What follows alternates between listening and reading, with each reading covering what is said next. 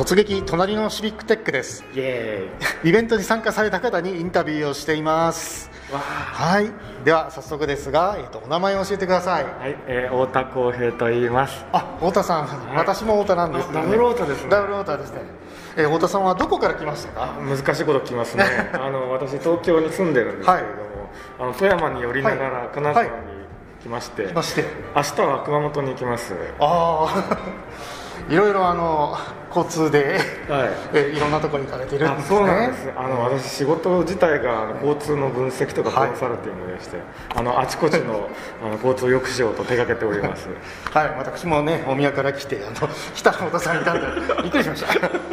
はい、えーシビックテックフォーラム2022に参加したきっかけを教えてください。あそうですね。ちょうど富山の出張に用事があって、なんかその辺近くでやイベントあったかなと思ったらあちょうどいいのがあると思ってですねであの金沢にちょっと一足伸ばしてきたということです。はい、ありがとうございます。イベントに参加してみていかがでしたか？あそうですね。あの福島さんがすごい頑張ってるなとかですね、はい、あとあの選挙っていうのはすごい古い、あの仕組みでそれが民主化して、ね、近代化していくといいなというのを思ったところです。ね、あの金沢のセッションはそういう、ね、政治と選挙のはい。話でしたもんね。はいその他、なんか。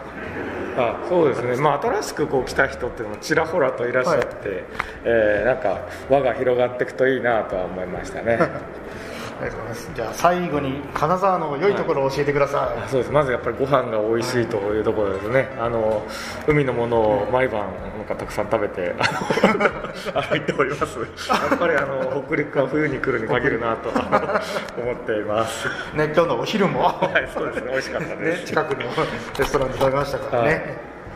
はい、じゃあ、えっ、と、太田さん、えー。ありがとうございました